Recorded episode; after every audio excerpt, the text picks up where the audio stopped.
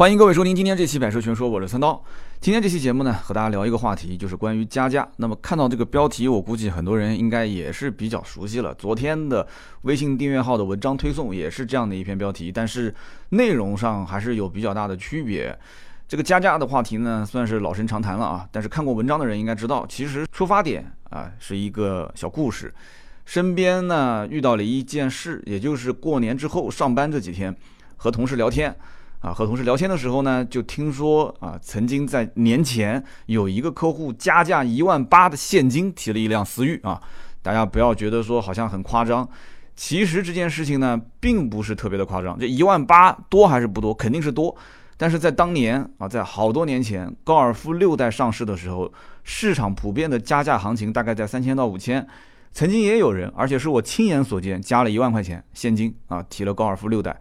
这样的一个两厢的小车，所以你说现在人民币跟当年 哪个更值钱，大家心里面都很清楚啊。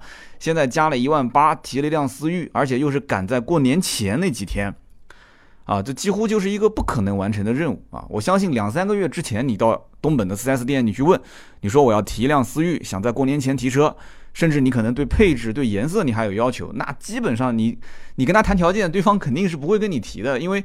他提出来的条件，你也会觉得那是胡扯啊！加个三千五千，你还跟他要还价？你说人家给你提条件，那不是找那个什么吗？所以一般情况下，销售也就不跟你提了啊！就看这个客户一看就不想是加太多的人，就不会再提这种事情了，就说没车啊，不能保证过年前提车。所以我听说啊，在过年前有客户加一万八提了一辆思域这件事情，我的第一个感受是什么啊？当然，这客户不是在我手上提的。这件事情我们也不用去追究它是真是假啊！年前又是一个加价的车辆，甩了一万八给 4S 店，结果这个车直接给他提走了啊！这件事情还完成了这个任务哈，所以我觉得这件事情，我的标题叫做“我拍手叫好”，正是我对于这个加价的行为，我认为有的人已经看穿了，看明白了啊！所以我觉得它是一个叫理性看待加价的这件事情，所以。这件事情，今天节目里面我想说的是什么？就是关于加价这个行为，啊，就是市面上那些加价的车，我们到底应该怎么去看待它？消费者应该怎么去面对这些加价的车辆？那么如果是在网上呢？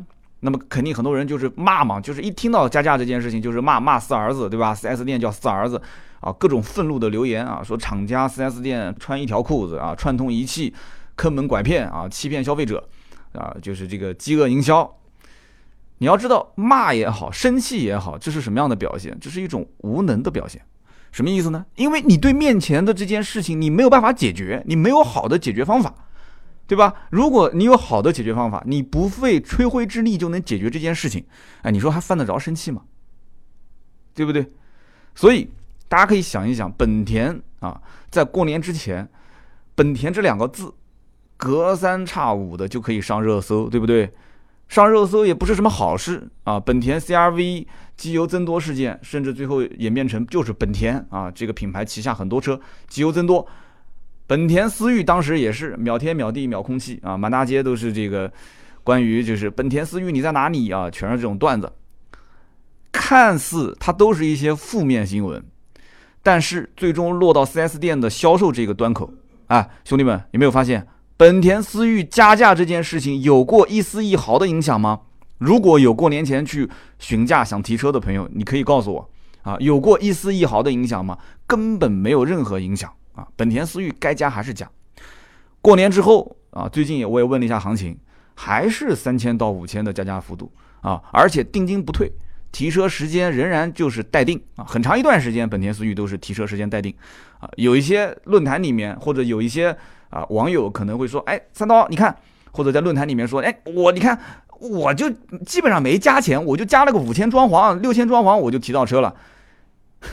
这个他到底做了些什么？真的就那么轻松吗？我不排除有一些地方真的可能会出现，偶尔偶发性的会出现这种情况，但是绝大多数百分之九十以上的区域，4S 店本田思域一定是加价的啊？为什么呢？它即使不加价给当地，他也可以加价给经销商，因为什么？经销商可以把这种车再倒到其他加价更多的地方去赚差价，是不是？这个道理其实很容易了解。本田思域一年八万辆的一个产能，一个月也就是七千多台车，啊，七千多台车，你想可能一两万人甚至更多的人啊，等着要要这个车。那经销商就是二级经销商二网，有这样的一帮人，他就开始做搬运工。但这个搬运工不是说免费的搬运工啊，他这个搬运工肯定中间是要挣差价的。我也是其中一员，当然我也很清楚这里面的事情。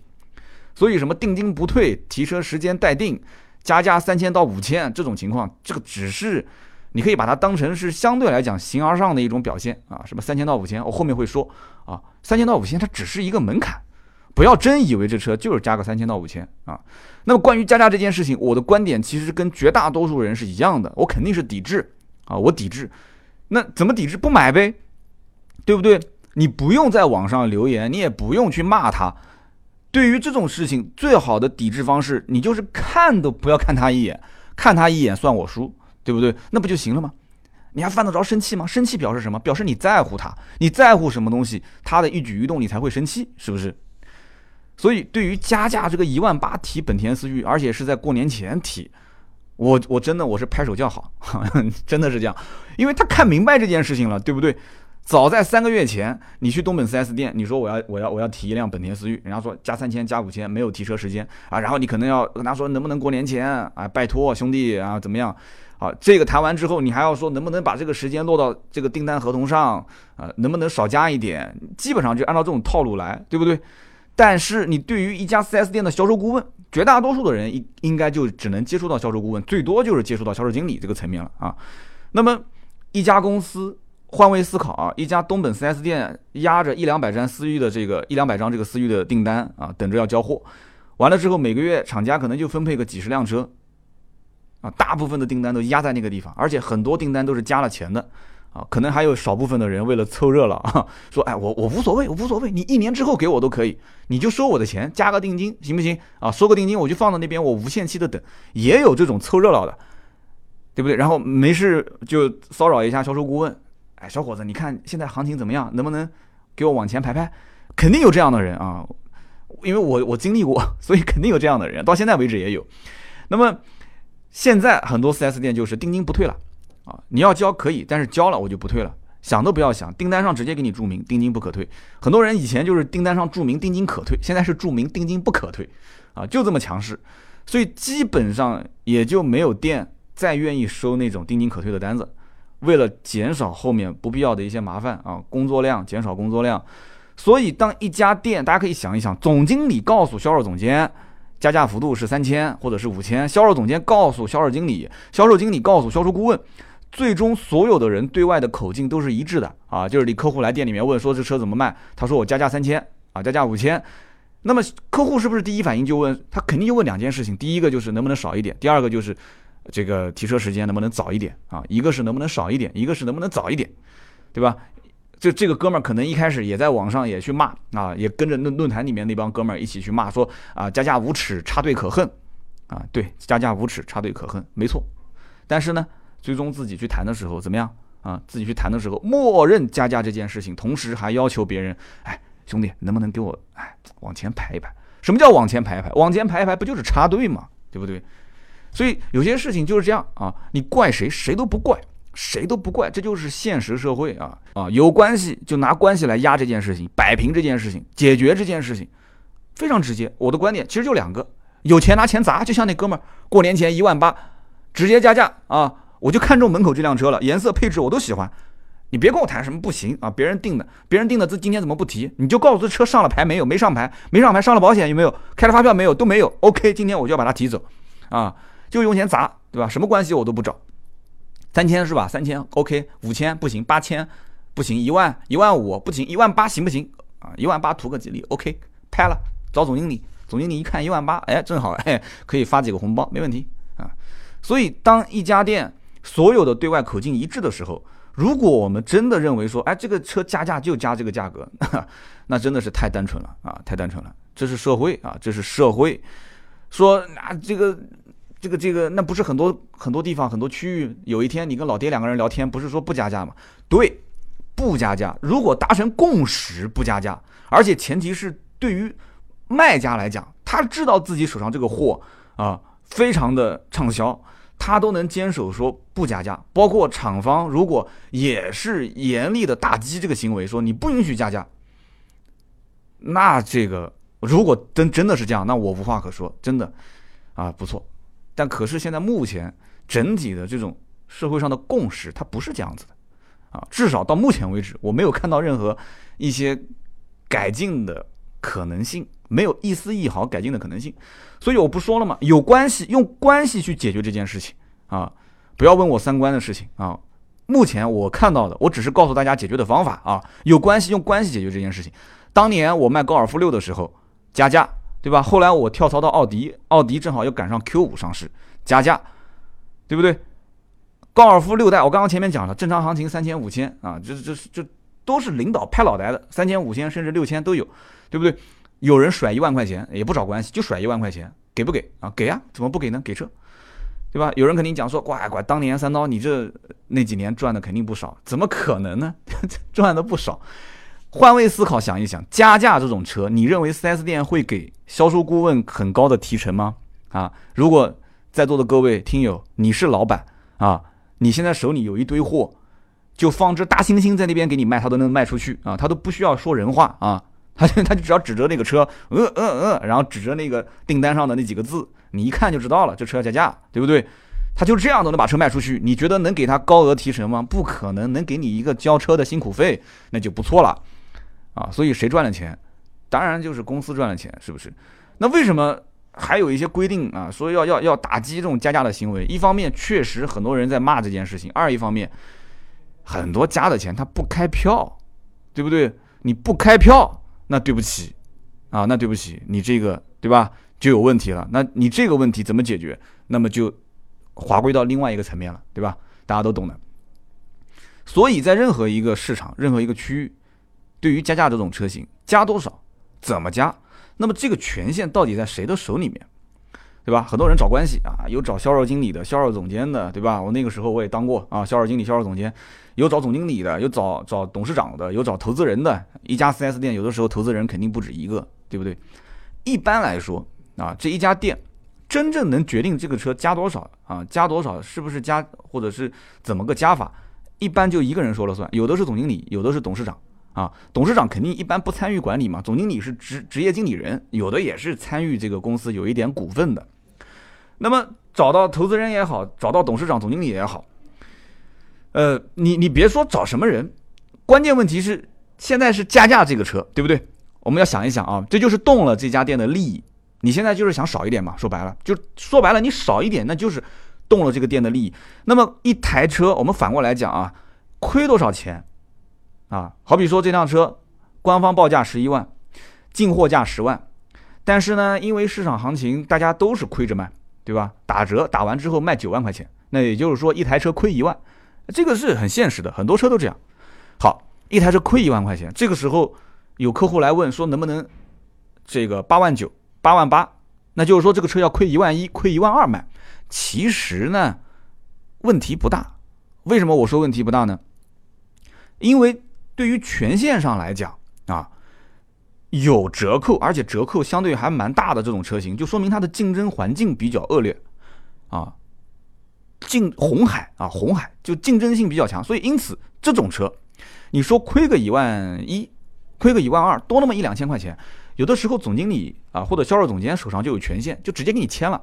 反过来讲，相当于还是在帮公司盘活资金啊，你总归是要冲冲任务，有些车是拿来冲任务的，跑量的，对不对？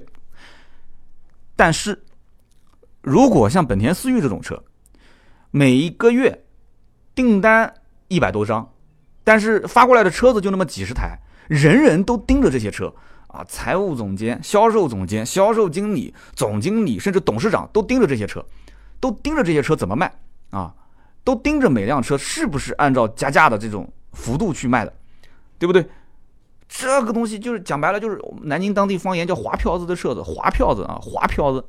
这种车，你想什么概念？赚钱的车，加价卖的车，你告诉我说你要少加钱，凭什么？凭什么？你给个理由，你给个理由。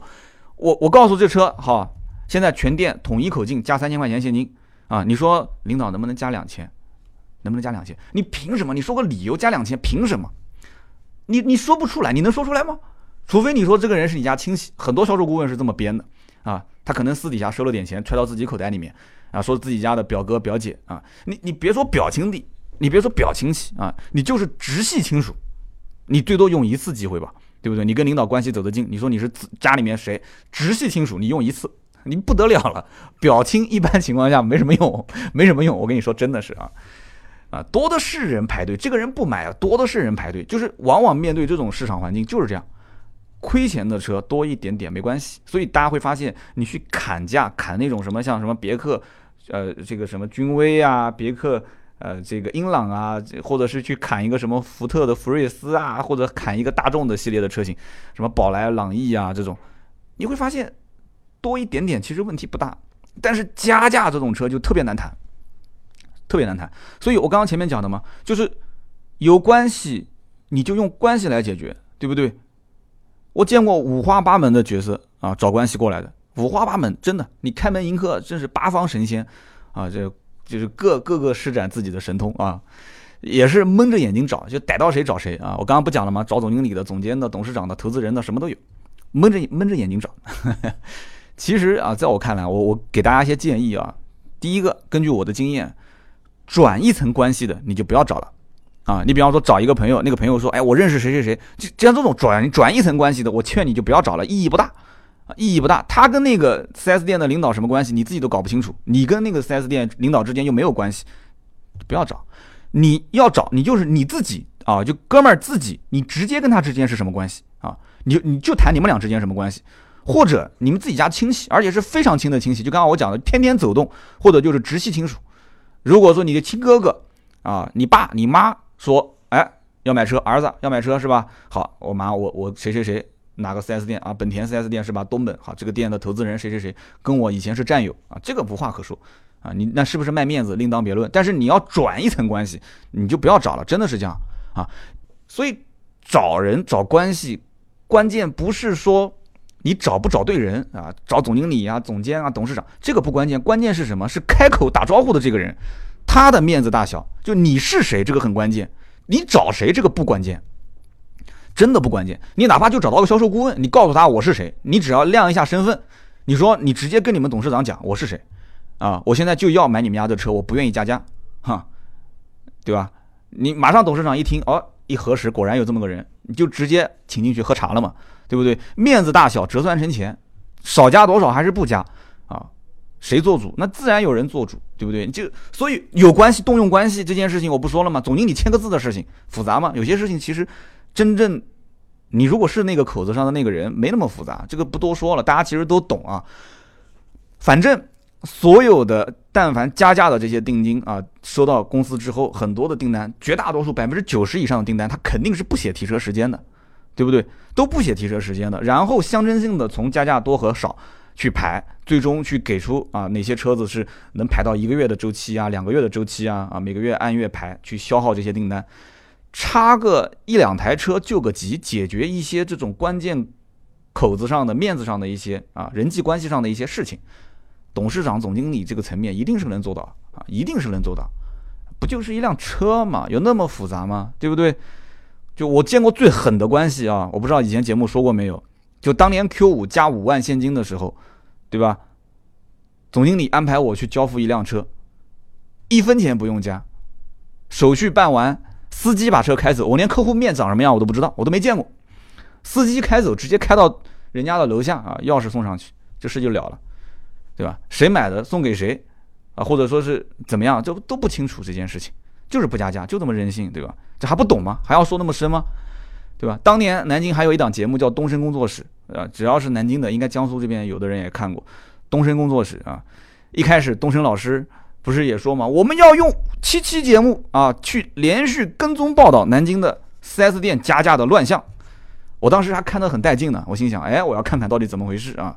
我还担心，我想这个一打击之后，我们车怎么卖啊？因为这个乱象最严重的就是我们奥迪 4S 店啊。结果呢？结果第二期节目主持人就说了，我们前脚进入 4S 店调查的时候，手机就响了，相关部门领导打电话说让停止调查啊，这个不是我说的啊，这是节目里面主持人说的。你不信，你要能翻到那一期节目，你还能再再看一遍啊，亲口说，东升老师亲口说的，啊，相关部门打电话过来停止调查。我是这件事情的亲身经历者。那么最后呢？最后你不能不了了之，对吧？就象征性的啊，搜搜了一家店的这个几台电脑主机啊，就贴上封条拿回去调查。那么后面你不去报道，也没人去查这个事情了，对吧？也没人去关心了，是不是？那么可能要问了，说那在当时那个口子啊，风口浪尖，那 Q 五你们还敢加不加啊？这个问题问得好啊，这个风头肯定是要避的，对不对？那避风头的方式很简单，怎么操作呢？统一口径问 Q 五。这车加价吗？销售一律回答不加价，没车不接受预定。你看堵的死不死？不加价，没车不接受预定。我不卖可以吗？对不对？有人讲说你不卖，哇，你很狂哎！你不卖，哎，就是这么狂，不卖，不卖车，而且就这么讲吧，就是手上的订单不卖车，三个月都能消化掉，而且还消化不完。而且你想，三个月这个风口还出不去吗？啊，还过不了吗？所以。用不了多久，自然就会有客户捧着钱过来说：“哎，说兄兄弟啊，你你也别就是死撑着了。我知道你们为什么说不卖，对吧？不就是新闻吗？对不对？没事，我愿意加，对不对？加多少？行情我了解过，你们店不加呢？对面那个店都跟我讲了，三万块钱，今天下午就可以提啊，加三万，今天下午就可以提啊。就很多人就被拒出去之后，就会出现一个真空期。很多人也很聪明，因为拒出去之后门槛高了嘛，有真空期了，那我加三万，你给不给车？怎么不给呢？”对不对？他肯定给你车嘛。很多人听到这里可能听不下去了，说我这明明就是个奸商啊，在那边听听你讲节目。好，别说奸商不奸商，我刚刚前面说了，说有关系用关系。那今天你说三刀你讲的不切实际，普通小老百姓哪来的关系？好，那我就告诉大家，没有关系怎么办？没有关系，看我的标题，看清楚啊，看清楚我这标题，标题写的是什么？标题写的叫是。过年前啊，一点八万提本田思域，我拍手叫好，就说明这个哥们儿他看清楚了，他已经看懂这件事情了，啊，他看懂这件事情了。什么事情呢？就是对于现在加价的这种车型，对吧？我告诉大家说，哎，说没有关系，那我就付个定金，就无限期的等呗。何苦啊，兄弟，何苦？你能不能换个思路呢？就我们能不能换个思路，就是跳出销售顾问给的这个条件框框？问他说加多少钱？嗯，加三千啊！你就在他这个框架里面，三千能不能少一点？你何苦要按这个思路来谈呢？加三千，五千是什么条件？对不对？你加三千不是无限期吗？对不对？好，那我现在要求三个月，我就要你有限期。你不是说无限期吗？我就要求你有限期啊！有限期是什么概念？五千行不行？不行，六千、七千啊！那我现在三个月都嫌长，我要两个月提车，加多少？八千，够不够？不够，一万，对不对？还不行，一万五。好，我今天我就要马上立刻提车，啊，还够不够一万五？不够一万八，立刻提车，啊，所以这叫什么？有人听过，听起来挺过瘾的，但是感觉好像有点哪边不太对，哪边不太对呢？啊，我告诉你哪边不对，这叫放飞自我啊，就应该叫做不，应该不叫放飞自我，叫放飞自我口袋里的钱，打开自己的钱包啊，对吧？换一种方式陪伴自己，对不对？那。有人讲说，那就把这车提了，不就相当于是把别人的这个订单给挤掉了吗？我刚刚前面不说了吗？加价的订单基本上都不写时间的，对不对？都不写时间。那么，就像这个哥们儿年前一万八啊，任性去把车给提走了。我可以想象当时什么状态，就要那辆车，就这个颜色，就这个配置，就合我心意。我今天就要开走，你开个价啊。至于这个客户后面的事情怎么解决，你自己想办法，对吧？这不是我考虑的事情，对不对？就有的时候，其实我们中国人表达方式是比较含蓄的啊，是比较含蓄的。但是现在互联网时代，有些时候真的，互联网时代很多人越来越不含蓄了。这这个三千块钱的加价的幅度啊，或者是五千块钱，它在我看来其实形式大于内容。那为什么不是六千？为什么不是八千？这个价格说白了，其实就是领导拍脑袋瓜子想出来的。他就是可能权衡了一下周围几家店竞争的状态，再结合每家店手上分了多少辆车。啊，再结合手上的预期的订单，以及客户的相应的心理承受能力啊，脑袋瓜子叭一拍，就这个价格，对不对？那我我举个例子，可能不太恰当啊，可能不太恰当。就像我我们家女儿才才上幼儿园中班，对吧？有一次她去广场玩，有的时候很多一些周边的小朋友，有的认识，有的不认识，啊，五六个小朋友在一起疯啊玩啊什么的啊，这个时候，这个就她妈妈拿了一包巧克力啊给她抓在手上吃，那么这个时候，旁边的小朋友就围过来就看，那要分给他们吃，但巧克力不多了，就那么几个啊。那怎么办呢？五六个小朋友就那么两三颗巧克力，对不对？那怎么分？那那那女儿是一个都不肯给嘛，对不对？这个小朋友可能，对吧？也比较自私，但是他很天真，他就是对自己的喜欢就喜欢，不喜欢就不喜欢，不需要藏着掖着，对吧？但其他小朋友就盯着那个巧克力，那有的有的这个就过来要，有的呢就就看着也不说话。那么这个时候我们也很为难，因为给谁都不是，那怎么办呢？对不对？好，这个时候女儿就自己开口了啊，她指着一个小男孩手里的玩具就说：“说这样子，我给你一颗巧克力，你把你玩具给我玩。”啊，那那对方就很愉快的就答应了，对不对？就交换了嘛。那这个时候吧，就问问过来，嗡过来好几个小朋友，他们也要拿玩具去交换啊。我女儿说不要，为什么呢？因为你们这些我都玩过了。这个道理其实很简单，大家一听其实也懂，连小孩他都其实很清楚。自己手里的东西是个抢手货，那么既然是抢手货，那么至少在这个环境里面，那我就是有话语权的啊，我是可以有选择权的。那么作为家长来讲，我我可以教育他，我可以教育他，我说你不要自私，你要分享，你要学会分享，分享是种快乐，对不对？但其实打心底里面啊，大家摸着良心自己讲，打心底里面你觉得，就是这个社会真的很现实。你你觉得你让他就活在那种就虚情假意的，你要分享，你要分享，分享是种快乐，但他会觉得说我吃这两颗巧克力更快乐，对吧？我不懂你说的分享给别人吃为什么快乐，但我觉得吃在我自己嘴里面就很快乐，对不对？这这个价值观你怎么去？谁你谁？我想听听有可能懂心理学的或者是儿童教育的，大家可以留言啊，我们可以探讨这个话题啊。对不对？有的时候你让他懂得什么是现实社会啊，什么是有价值的东西，怎么去利用有价值的东西啊，怎么去引导自己有话语权，有的时候也不是一件坏事，你说是吗？所以我们有的时候总是在讲啊，说哎，面对这个加价的车啊，能不能三刀你们谈一谈，就是就是有没有什么方法让这个加价的幅度少一点啊？有什么方法？所有网上那些什么纸上谈兵的汽车编辑写的那些什么，告诉你如何。加价少一点的方法，那那都是 我我好像曾经也做过一期节目啊，都是理论性的。但我曾经我估计做过那期节目，我应该是也是从实战角度跟大家讲啊，也就是从心理学啊，就打心理战。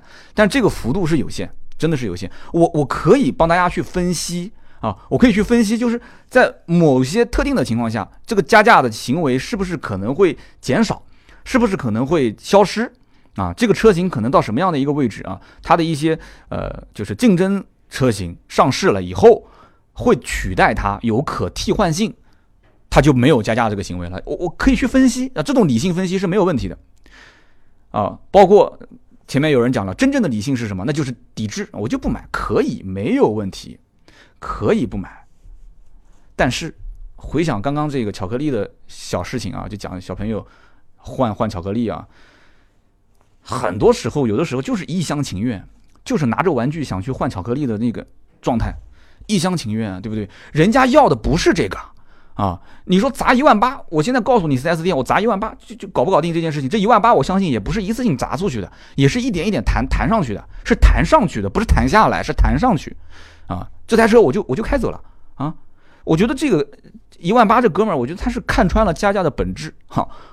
我我认为他才是理性看待的这个加价的典范，大家可以讨论这个话题啊。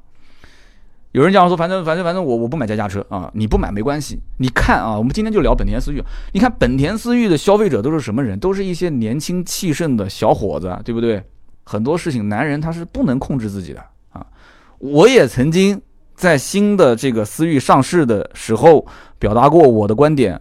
我觉得这个车一般般，没有那么太吸引人。你要如果从产品力上来讲，确实还行啊。当日系车都是走着什么1.6、1.8、2.0自然吸气路线的时候，突然夸之有一辆车 1.5T。当德系的那些车 1.4T 都卖的那么贵的时候，哎，它这个 1.5T 的定价还不算高。就这个车的产品力，我当时节目里面说的也认可，没问题。但是我不喜欢这个车，就是不喜欢。我觉得外形第一我看不上啊，不是我的菜。我喜欢四平八稳的车，我就实话实说。第二个，我觉得当时开的车噪音也很大，动力也不是想象中的那么勇猛啊，一给点油就窜的，不是那种感觉，没那么夸张。什么有人讲啊，国外实测六点九，那那我还说国内有人实测十点几呢，官方是八点七是吧？我没记错的话，也不是那么神话的车型，有什么需要去捧上天的呢？所以当时我还断定这个车会有优惠啊，谁知道东本那么坑爹的产能啊，产能那么坑啊，结果全中国人民，你想一款 A 级车，一群年轻人，大家想一想，一款 A 级车造的还有点像轿跑啊，有点像跑车啊，很多人认为外形很帅，我相信很多年轻人就认为外形很帅，你去比比轩逸，老头开的，比比卡罗拉。专车啊，你再去比比宝来、朗逸这些车啊，那价格其实也比它贵啊。你看看这些车，速腾四平八稳的，老三样，满大街跑的，没个性。好了，这个时候这是种下的第一根草。你再去看看配置，你去跟同级别比一比就可以了。你就看看它同价位的，该有的也都有了。你再看看价格，哎啊，起码你 1.5T 你跟人家 1.4T 比，你跟日系的你总不能跟1.6比吧？你肯定至少跟2.0的。自然吸气去比，哎，你比下来，你最典型的就是跟昂克赛拉比，价格也不算高。你再看看性能，再加上本田本身有故事可说，对吧？又是品牌的信仰，那见了鬼了啊！就是每个点都给踩上了，每个点都踩上。所以，兄弟们，你说面对这种加价的情况，抵制的这个这个行为合理吗？啊，你换位思考，很多小年轻面对这种诱惑啊，你让他说忍住，忍住，忍住，千万别点啊，忍住不要看。啊，忍住，千万别那什么，他忍得住吗？忍得住？你告诉我，你你告诉我，你作为每一个听节目的男性同胞啊，能不能在关键的时候忍住？你要说能忍住，那我觉得真的，我我服你啊，我服你。所以你如果选择要买，你就不要奢望去谈条件，不要奢望谈条件。有关系拿关系出来拼，没关系，或者你不想为了说这点小钱去动用自己的关系啊，很多人都这样，他明明有关系，但他不想动用。OK。那就拿钱让对方当孙子，对不对？我不讲嘛，年前一万八砸对方脸上，把车提走，结束，对方当孙子，对不对？对方也乐于当孙子，是不是？啊，而不是说去订一个遥遥无期的订单，甚至还要满足他的条件，加那么个两三千块钱，然后低三下四的啊，打电话还要问说，哎，哥们儿什么时候给车啊？哎，要不要出来一起吃个饭啊，兄弟？啊，能不能帮忙提前一点啊？买个车，哎，开开心心的事情，这何苦呢？是不是？好，以上就是关于就是今天本田思域加价一万八啊，我是觉得我拍手叫好的这样的一件事情，我也没赚到他一分钱，这个客户也不是从我手上订的车，我不论这件事情的真假啊，我觉得至少我的观点就是理性的看待加价的这个行为，要不你就不要买，你就绕开它啊，这是抵制它最好的方法。如果一旦选择啊，任何说跟他斗智斗勇各种方式，对方至少他有话语权啊，他有话语权，他强势。这是卖方市场的产品，没办法，就这样啊。所以上面就是我的观点，欢迎大家讨论。呃，我们订阅号其实还推了一篇文章，我看了一下，阅读量也很高啊。就是关于为什么我不推荐买二手飞度这件事情，我不知道大家想不想听，就是延展开来的一些观点。如果想啊，希望大家也可以在节目下方留言互动，好不好？就是关于我不推荐买二手飞度，如果想看这个文章，也可以上我们的微信订阅号啊，搜索“百车全说”去看。那么下面呢？就是我们节目的互动，就上一期节目的互动留言。但是在互动留言之前，我认为啊，有一件还算比较重要的事情，想跟大家说一说啊。那么能听到这里的，肯定都是我们的铁粉，对吧？那么这件事情给铁粉去关注一下也是比较好的。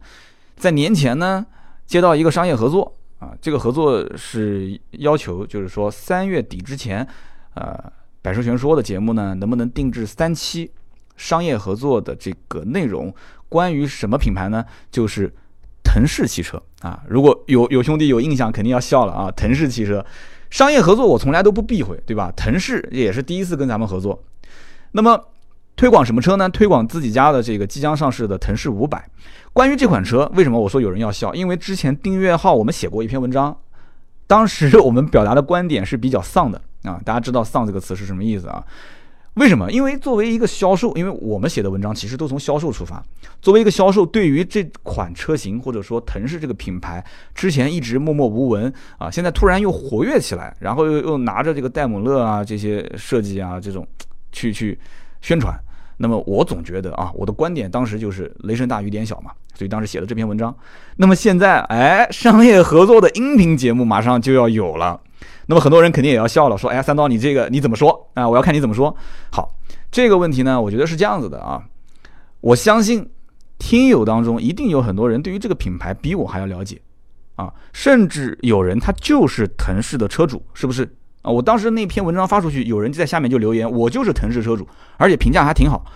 这件事情我觉得是这样的啊，无论你是腾势的车主也好，还是说你身边有人开腾势电动车，或者说说哥们儿我就是同行啊，我我也是研究这个新能源车，而且我知道很多人其实就是厂家的这个这个工作人员。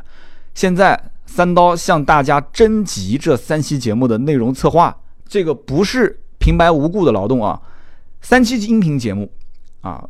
我先提个要求，就是每一期说一个故事。大家应该也听过我之前的这个特约的节目啊。每一期说个故事，说这个故事呢，可以是你是车主你就说你自己，你不是你身边有人开你就说你身边的人的事情，最好有趣啊。你要如果说只是平铺直叙也没关系啊。回头这个故事一旦采用，我来操作啊。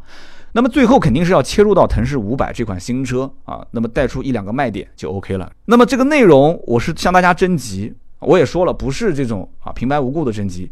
一旦选用大家投稿的这个内容的话，哦，我一点点小小的意思啊，这点意思大家其实都懂是什么意思啊，一点小小的意思，五百到两千不等，这叫集思广益，大家是在用自己的才华来换取应有的回报，我觉得这个没毛病，你也别嫌少啊，别嫌少，这件事情不是跟大家开玩笑啊，我是认真的啊，我是认真的，以后如果有商业合作合适的时候，我也会在节目当中跟大家去讲征集集思广益，因为我相信很多车其实听友当中大家都是车主。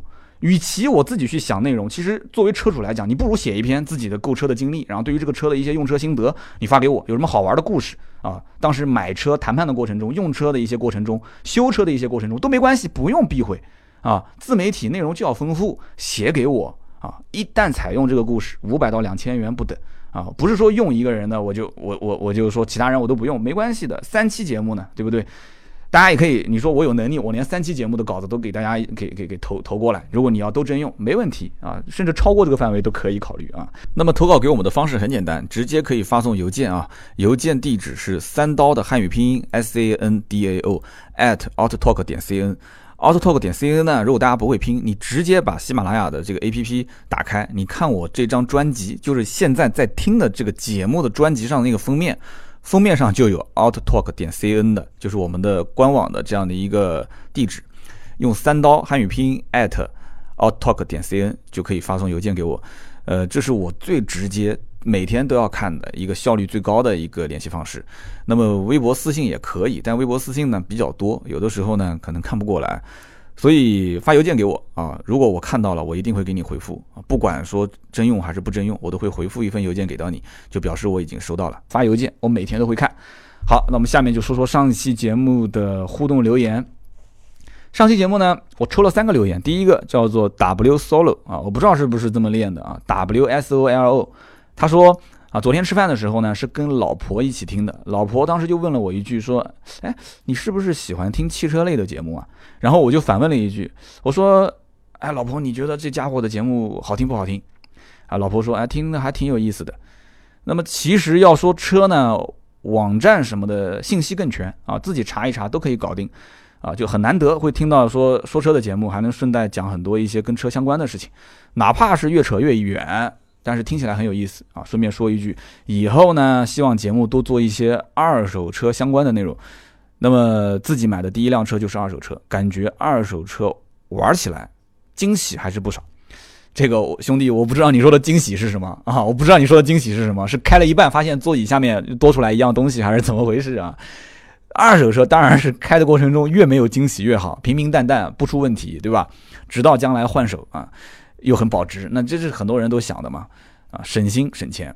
其实，呃，今年确实会增加一些二手车的内容啊，因为我看得出大家今年，呃，也不停的在给我提示啊，就是关于买车，关于价格，价格是我的一个强项啊，就对于每款车的一个价格的判断，一个市场上的价格的一个变化，我觉得是我的一个还算比较强势的地方，因为我们本身有车行啊，不管是对于新车、二手车，我们都有啊，都参与经营。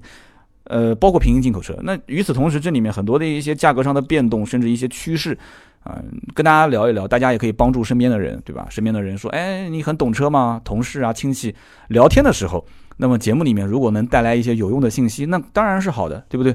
所以今年的整个节目的这种调性，基本上跟去年也没太大变化。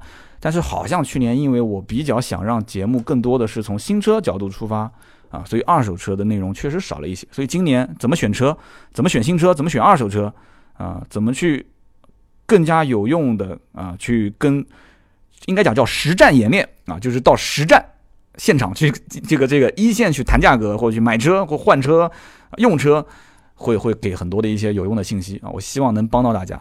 那么另外一个呢，其实这个兄弟还透露了一个信息，就是也不止第一次了。我看到很多的一些听友都说，在听节目的时候呢，啊，都是跟老婆一起听啊，或者是怎样。我其实忘了一件事情，就是音频这个属性，很多时候它是公放放出来的，很少有人说塞着耳机听，就是一般，除非就是可能坐公交车、坐地铁。那么既然是公放放出来听，那免不了是跟家人或者是对吧？就老婆是最亲近的嘛。所以我当时开玩笑，我说，那将来这个节目的内容应该增加一点什么？增加一点女性的话题啊。这南京人说乐乐不分女性的话题，女性话题啊，增加一些更更加娱乐一些的东西，就这样这样家里面人在一起听起来的话就不那么枯燥啊。哎，这也是提醒了我。好，这是第一位听友 W S O L O。那么第二位听友叫做 You。又又购啊，Y O Y O G O 二十一啊，又又购二十一。他说，就关于上一期就是就是关于这个服务啊，好的服务值值多少钱这件事情。他说，这个三刀你去的这个台湾啊，他你发现这个服务的理念确实不错，对吧？那么他们很多理念确实很接近于日本啊。那么很多的服务业的人，其实啊，他服务的不好的原因是缺少服务的这个理念啊。那么。我们现在这个社会呢，就是大陆这边啊，就是从小灌输的这个理念，就是，呃，将来要要从事高大上的职业啊，就缺少对于服务业从业人员的基本的尊重，那么自然就缺少对于这种职业的认同感。就最后这句话，我觉得我很认可啊，我当时也回复他，我很认可。就是如果说从我们上一代，就他们这些父辈啊，呃，这些表现来看的话，他们可能对于啊，营业员啊，就以前都叫营业员，营业员、销售，对于这种行业或对于服务，比方说去到餐厅里面啊，就是服务员啊，对于这种理解，就像我们到台湾，啊，那个导游跟我们讲说，你喊服务员，别人不会理你的啊，你要你要喊帅哥啊、美女啊，等他们就会答应你。当然了，这个可能他只是跟我们开玩笑啊。我当时反正 因为可能接触的大陆游客也比较多，我看有人喊服务员，别人也都答应了嘛啊。可能也就是脸上 脸上挂的这个 表情不太好而已啊，所以就是这个里面，我觉得我认可缺少职业认同感啊。这里面首先就是，如果想让我有职业认同感，首先就是我要对这个服务行业的从业人员要有基本的尊重，这个观点我认可，我认可啊。Y Y Go 二十一，那么第三位听友就是祥子 Sean S E A N 啊，祥子 S E A N，他说。和这个台湾的老爹之间的互动真的很好，很喜欢。那么以后呢，也希望多策划一些这种啊行业的横向、纵向的连线，不拘一格的胡说八道、粗制滥造。另外呢，我是回归的听友啊，一年前没有开始听《百车全说》啊，就停止了嘛，就没听了。那么到了这个年底呢，又开始听了，就感觉三刀好像变了，就语速方面啊，以前是又快又碎，现在明显不一样，很多小细节处理的呃比以前要好，加油。其实啊，以前又快又碎，我知道。现在为什么会变得感觉比以前好？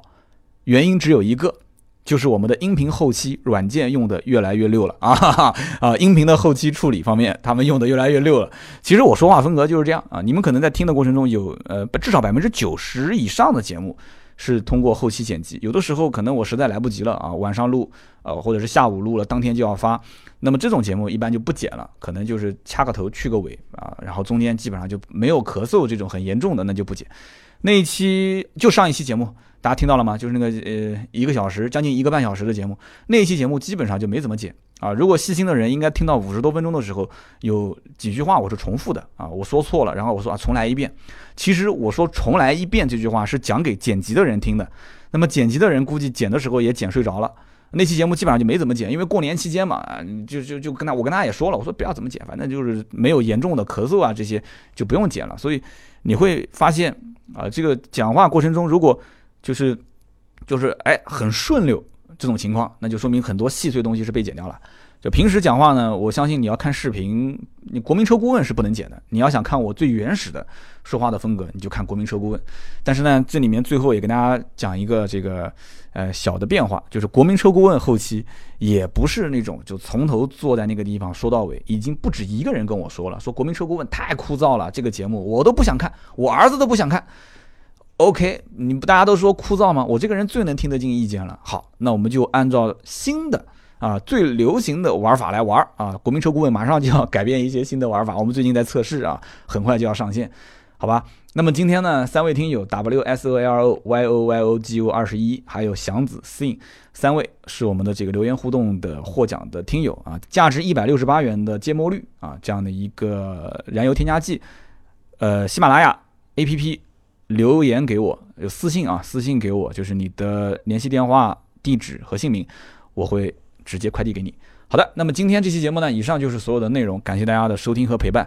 不要忘了我前面说的那件很重要的事情哦，啊，就是关于什么什么什么啊，投稿到我的邮箱三刀汉语拼音 at outtalk 点 cn，千万不要忘。好的，更多原创内容可以关注我们的微信订阅号“百车全说”啊，“百车全说”的订阅号每天更新一篇原创，周末有两篇非常有意思的啊关键词的推送啊，也是希望大家多多的支持。今天这期节目就到这里，我们下期接着聊，拜拜。